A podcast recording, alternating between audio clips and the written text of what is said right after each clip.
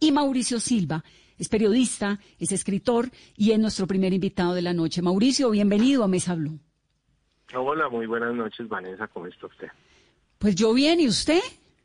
Pues muerto de la risa porque imagínese que hoy me llegó la segunda prueba de eh, el resultado de la segunda prueba para COVID-19 y arrojó negativo. Hace tiempo, el 25 de mayo, cuando entré a la clínica por urgencias, me hicieron la prueba y arrojé positivo. Entonces eso, ya digamos que... Tiene que ser una felicidad tremenda recibir el negativo, ¿no? Sí, sí, no, pues imagínese. ¿Y cómo fue la historia, Mauricio? ¿Cómo se contagió? ¿Qué sabe? No, pues yo no tengo ni idea cómo me contagié, todavía no he podido dar porque, entre otras cosas, en el momento en que a uno le dan la prueba positiva, la Secretaría de Salud lo llama a uno y le pide los nombres de las personas con las que estuvo en los últimos 15 días. Yo vivo solo, en realidad me había visto o había tenido contacto como con seis personas, más o menos, y di los nombres de ellos, les hicieron las pruebas al otro día y en seis o cinco o siete días les salió el resultado a todos negativo, o sea que ellos no me contagiaron ni yo los contagié a ellos.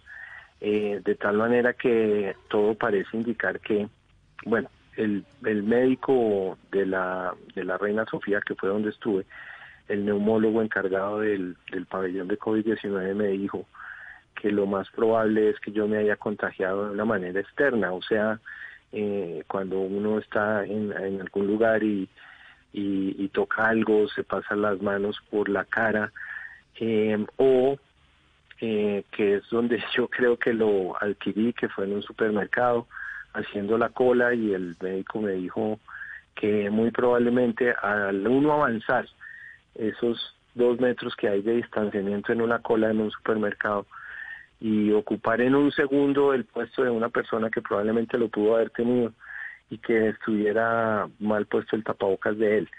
Y, y habló, estornudó o tosió y, y si yo ocupé ese lugar es probable que me, hubiera, me hubiera contagiado ahí.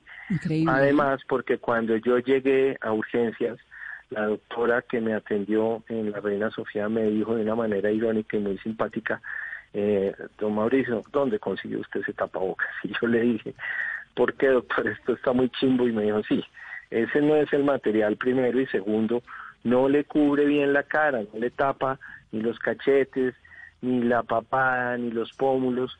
Mire que le caben dos, dos dedos, le caben ahí por los cachetes. Eso, eso no sirve para nada, quíteselo y me dieron otro. Entonces yo combino las dos cosas y creo que pudo haber sido por ahí. Además que cuando yo voy al supermercado siempre voy con guantes y a mí el tema de los guantes me recuerda de una manera mecánica o reflejo, como un acto reflejo, que no me debo llevar las manos a la cara. Entonces ese fue el único día cuando yo revisé, porque además le piden a uno que uno revise cinco días antes de cuando cae en síntomas, o sea, uno se contagia un día y a los cinco días, según estadísticas que tiene el Ministerio de Salud, eh, uno cae en los síntomas. Entonces yo eché para atrás y busqué exactamente en ese quinto día y en el séptimo antes, el sexto, el quinto y el cuarto, solo salí exactamente el día quinto y en ese día quinto solo salí a hacer mercado. Pero usted era de los que echaba, echaba alcohol en los productos o los limpiaba bien o estas cosas o no tanto, o sea, ¿qué tan cuidadoso fue? maniático de eso. Yo eh, lavo todo el alcohol eh, eh, a todos los productos, eh, a las bolsas que llegan, que entran a esta casa y después con, con jabón lavo las cosas, los alimentos bien pero pues me tocó. ¿Qué hago yo? Mauricio, le tocó como a tantos colombianos que han vivido este drama, eh, los síntomas, ¿usted qué empezó a sentir y en qué momento decide, no, tengo que irme para urgencias? Eh, eso se cae uno rapidito, eso es en cuestión de horas. Almorcé, diarrea, otra vez diarrea, después para la cama, escalofríos, ahogo, taquicardia, y ya cuando me dio taquicardia yo dije, no, esto, esto por aquí no, o sea, esto no es normal. Entonces llamé al médico de Colsanitas y el médico llegó en dos horas y yo ya en esas dos horas estaba mal. Ay, qué miedo. Eh, además, además eh, agitado. Eh, perdón, más que agitado, eh, ¿cómo se dice? totalmente desalentado es lo que quiero decir. Bueno, y el médico debilitado. de diez, debilitado totalmente. En cuestión de 10 minutos me dijo, usted es sospechoso para COVID-19, voy a llamar a una ambulancia porque usted se debe hospitalizar y en efecto llegó una ambulancia y me llevaron directamente a las urgencias de la clínica Reina Sofía de COVID-19. De hecho, cuando yo entré, pues yo ya empecé a ver astronautas. Yo no, yo, digamos, los seis días que estuve en la clínica solo vi astronautas. Yo no puedo reconocer la cara de ninguno de los médicos que me habló, ni de las enfermeras tan queridas que me cuidaron, ni de las señoras que estuvieron en el aseo. O sea, inmediatamente yo entré pregunté eso, ¿dónde estoy? Y me dijeron, no, está en el pabellón dorado. Y yo dije, ah, no, lindo nombre el que les escogieron a celular, porque, porque eh, además me dijo la enfermera, sí, es para que los pacientes no se asusten. Y yo dije, pues me asusto porque qué tal que yo no tenga y estoy entrando a la cueva del lobo. Y entonces mm, eh, me dijeron, no, tranquilo que aquí hay también, eh, aquí entran pacientes con sospecha de COVID-19 pero todo parece indicar que lo mío era muy evidente. Entonces, pues aún digamos con zapatos y con, con la camisa, lo primero que me hicieron fue la prueba COVID-19 y después sí los otros exámenes, sangre, orina, eh, electrocardiograma y eh, los rayos X de la radiografía de los pulmones. Cuando salió la radiografía de los pulmones, la médica me dijo, mm, están bien, pero no me gustan dos manchitas que usted tiene en los pulmones, le vamos a hacer un TAC. Como usted es sospechoso para COVID, se va a demorar un poquito el TAC, no es ya, sino en un par de horas. Esas tres horas, no. ahí yo sí me asusté no, pero, porque, es horrible todo, ¿no? Claro, porque tú tienes uno un pensamiento que es, digamos, eh, eh, consecuente en cuanto a la realidad que es. Listo, me va a salir el TAC, si sale mal y tengo los pulmones ya con coronavirus, lo que van a tener que hacer es ponerme el respirador y me imagino, porque no lo sé, que me van a tener que privar para que me pongan el, respirador. y si me privan y esto sale mal, y si me muero, pues esto fue lo último que vi, esta sala de, urgencias de, de, la NASA. De la clínica, de la, de la clínica. Y entonces... Digo de la NASA porque todo el mundo parece un astronauta, lo que decía ahora, ¿no? Exacto, exactamente. Entonces, ahí pues, eh, obviamente pensé de esa manera oscura, pero dije, bueno, si esto es así, entonces hablé con mi poder superior y dije, si esto es así, pues tampoco la pasé tan mal por acá, no estuvo bien, gracias por todo. Y dije, eh, lo, lo que no quiero es quedarme solo con esta sensación, voy a llamar a a mis familiares y a, mi novia y a oír las voces de la gente que yo más quiero. Obviamente yo no los llamé a alarmarlos, me estoy muriendo, no, nada de eso. ¿Pero usted estaba solo o estaba con alguien? Pues claro, no, pues solo. como dice, más solo que Julio Iglesias, pero sin esa mansión. Pues, obviamente, obviamente resolo porque ya cuando se cruza las puertas no no no vuelve a ver a nadie. nadie claro. claro. Eh, simplemente si yo llamé a una sobrina que vivía aquí cerca y ella me acompañó y ella hizo, digamos, los dos papeles que hay que hacer para el ingreso. Y ya, de resto todo desde adentro, entonces nada, yo hablé ahí con mi, con mi gente simplemente de una manera bonita para, por eso dije, si esto es lo último, pues chévere que se queden como las conversaciones de la gente que uno quiere. Obviamente esto en un tono lo digo hoy muy tonto y muy dramático ahí, porque pues uno piensa así, ese era uno de los de las posibilidades, la otra posibilidad es que saliera bien el TAC, que en efecto salió bien. Entonces cuando sale bien el TAC de los pulmones, el médico eh, internista ya se me acerca y eso fue a las 5 de la mañana del, del martes, yo entré un lunes por la noche y me dijo, salieron bien sus, su tag de sus pulmones, están bien, tranquilo, eh, y eso es una muy buena noticia porque usted no va a estar, eh, no, está, no va a tener una neumonía, y eso significa que usted no se va para una unidad de cuidados intensivos. y eso significa además que creemos que usted no tiene comprometido ni el hígado ni los riñones, que pasa que también es, ni mucho menos el cerebro, me dijo. Y entonces yo como, un momentico, ¿cómo así? Esto también se va, yo se los juro que hasta ese día sabía yo que era un asunto que se iba a los pulmones, que el coronavirus y el COVID-19 era un tema de pulmón. Pues no, a mí me dio y me atacó el virus en mi parte gástrica y fue eh, gastroenteritis aguda lo que yo tuve y ahí empecé a tener. A las, a las, eh, bueno, el médico también me dijo, esté tranquilo, usted va a tener, creemos que el coronavirus se le fue, creemos que tiene coronavirus primero y segundo, que está en, en, un tema gástrico suyo y tiene una gastroenteritis.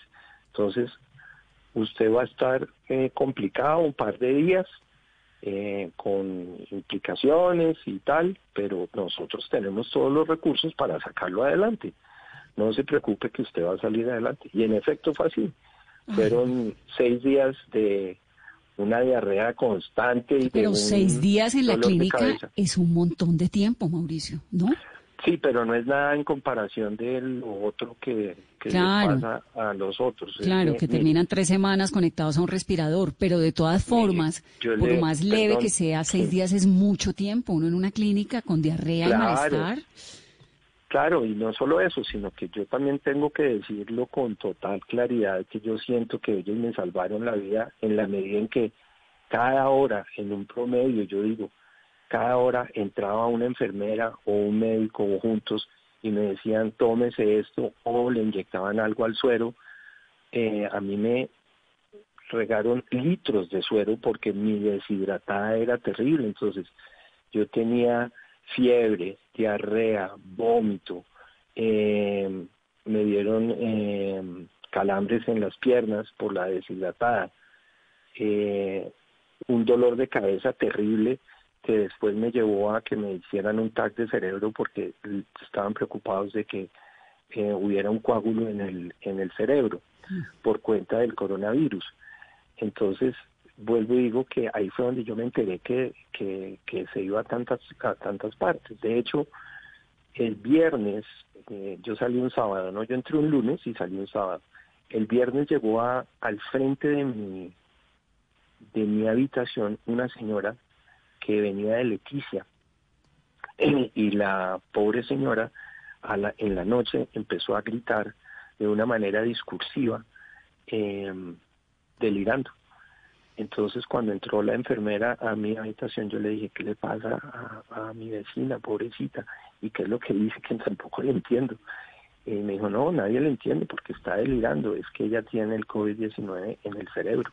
Entonces ahí fue cuando otra vez dije yo, uff, esto es tenaz. Y eh, lo mío pues es llevable. Y cuando ustedes me dicen seis días es un montón, no es un montón en comparación también con los pacientes que entran a, las unidades de cuidados intensivos eh, con el tema pulmonar porque se demoran, se pueden demorar meses, ¿no? Hasta que puedan volver a respirar por sí mismos. Entonces, yo lo digo con mucho cariño y mucho respeto la saqué barata. No, Mauricio, pues lo oigo y me da una angustia muy profunda porque entonces uno, sí, una persona que ha tenido todos los cuidados, que se ha guardado, que es responsable, que además es saludable, bueno, todo esto, ¿no? En cualquier momento termina uno ahí parado en un umbral delicadísimo. De verdad, muy muy preocupante y nos alegramos un montón que se sienta bien. ¿Ya se siente bien o, le, o le, duró? Sí, pues hoy me llegó lo, pues primero me llegó el, resultado que le sube a uno el ánimo, pues moralmente, no la moral sobre todo. Eh, pero en realidad físicamente he estado muy bien. Yo cuando yo salí, como digo, un sábado, el domingo yo no me podía parar de la cama aquí en mi casa, difícilmente. Me paré a hacer una, una, eh, pues la comida, ¿no? Que me dejaron calentar las cosas que me dejó mi familia y yo me sentía súper agotado. Después debo decir que la gente de la EPS se ha portado increíble porque le hacen a uno un seguimiento muy estricto. Yo salí un sábado, el domingo estuve solo y el lunes ya llegaron los médicos a mi casa, otros dos astronautas, a, a revisarlo a uno, a sacarle sangre, a, chequearlo todo, me hicieron electro mm. y me encontraron una bajita saturación de oxígeno, entonces me trajeron una máquina de compresión de, oxígeno que he, que he utilizado hasta el día de hoy. Ya me llamaron gracias a que salí negativo y que me han chequeado todos los niveles de saturación que, ya, ya estoy de una manera normal. Siempre me demoré como una semanita y media en volver a respirar bien por mis propios medios, ¿no? Pero pues eso es así, es que esto es complicado y yo veo que la gente no se lo toma tan en serio. Ahora, me queda una inquietud. ¿Por qué usted llama tan rápido al médico? ¿Porque el malestar en dos, tres horas fue así durísimo? ¿Fue una, fue una decadencia muy rápida? Porque se combinan todos los síntomas, ¿no? Eh, todo fiebre, eh, diarrea, que hacen parte pues del, del asunto. Pero yo me asusté por la taquicardia, eh, porque pues usted le suma eso, ¿cómo decir que tengo taquicardia? Y encima de eso ahogo, entonces no tengo que llamar al médico ya. Y pues el médico actuó de, de esa manera, ¿no? Entonces, de esa manera rápida y pronta que me llevó a la, a la clínica, muy, muy rápido me, me llevaron. Eh, yo llego, quiero decir esto antes de que este, se me olvide porque otro, otra especie como de reconocimiento. Cuando yo llegué a, la, a las eh, urgencias, eh, había dos pacientes. Una de ellas las, la estaban subiendo porque le oía al médico, se va para la, la, unidad de cuidados intensivos. Y quedamos dos. La, la otra persona era una mujer como de unos 28 años, porque yo lo alcanzaba a ver de una manera diagonal. Pues, y estaba botada en la cama eh, y, y, suspiraba y decía, ay, ay, y las enfermeras pasaban y le decían, tranquila mamacita, que usted va a estar bien. Y yo tan quería las enfermeras, ¿no? Bueno, cuando se me acercó la enfermera a mí, yo le dije, así todo periodista que soy, sapo que soy, ¿qué es lo que le pasa a la señora, a, la, a esta mujer pobrecita? Y me dijo, no, si ella es una de las nuestras, ella es una enfermera aquí de urgencias, que se contagió de COVID y hoy cayó. Entonces con esto quiero decir que todo ese cuerpo médico está en serio poniéndole el pellejo a un asunto que la gente se lo toma muy a la ligera, pero muy a la ligera. Y a mí me partió el alma ver a esa pobre mujer así, porque pues es su camello y, y al resto, después todos los días que yo veía a toda esa tropa de astronautas, como digo yo, todos mis respetos, porque terminan su trabajo y se van a sus casas, seguramente a saludar a sus hijos, a darle un beso al marido o a la esposa o al papá o a la mamá o a quien sea, y, y encima de eso a recibir una cierta discriminación del pueblo. A mí eso me parece sencillamente delirante Increíble. y triste. Hmm. Pues Mauricio, nos alegra muchísimo escucharlo, escucharlo bien. Qué maravilla poder tener esa anécdota con ese final y no y no un final trágico y pues terrible que haya ocurrido, pero, pero la sacó barata, como dice usted. Sí, la saqué muy barata, estoy muerto de la risa, feliz y celebrando y con anticuerpos, que he dicho. sí, vamos a ver si eso es tan cierto, ¿no? Porque hay veces hablan, bueno, hay tantas versiones. Es que estamos con un asunto que los mismos médicos me decían allá en la clínica. Nosotros no sabemos bien que todo lo que está pasando con todo esto. Mm.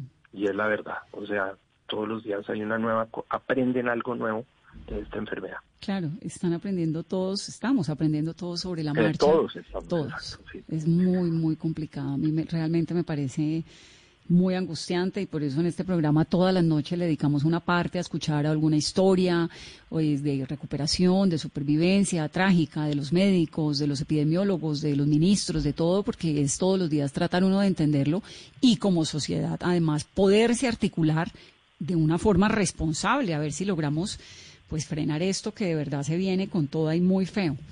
Un, abrazo muy especial.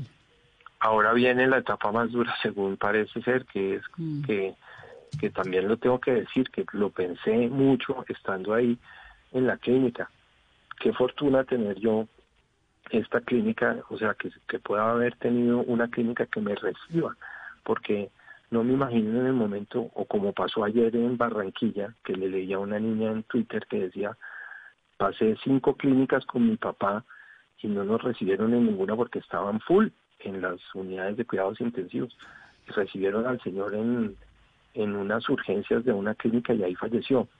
Entonces, eh, ahorita yo lo que pienso, ahí yo pensaba, es que fortuna que, que tuve el recurso de una tropa y un cuerpo médico que me ayudó y me sacó adelante. Yo también lo oí, ayer le leí en Twitter a un médico diciendo, nos soy intensivista, hay cuatro pacientes en Barranquilla que necesitan respirador y solamente tenemos un respirador. Y eso ya es, Exacto. eso es la tragedia por la que pasaron ya España, Italia y que bueno, ojalá no llegue con esas dimensiones aquí. Un abrazo, Mauro, qué bueno irte. Ya un abrazo a ustedes y el llamado es a la gente que en serio se lo tomen bien, bien, bien en serio que, que esto nos puede agarrar a todos. Y usted obviamente era un tipo saludable, pues, pues vinito de vez en cuando, pero pues no. ¿Deporte Sigo o poco? siendo muy saludable. no, yo qué saludable. Yo qué saludable, no, si yo escribo gastronomía y no hago sino comer, y en cuarentena, ¿qué más hace uno? Pues tragar todo el día. Entonces, ¿qué? Eh, Pero digo, comorbilidades, hipertensión, diabetes. Nunca, no. No, nada de eso, nada de eso. En realidad, digamos, si, si yo estaba, he estado bien siempre y no traía ningún antecedente como para decir que por ahí fue también la cosa, no. Muy bien. Un abrazo. Gracias por estar en Mesa Blue. Abrazo de lejitos.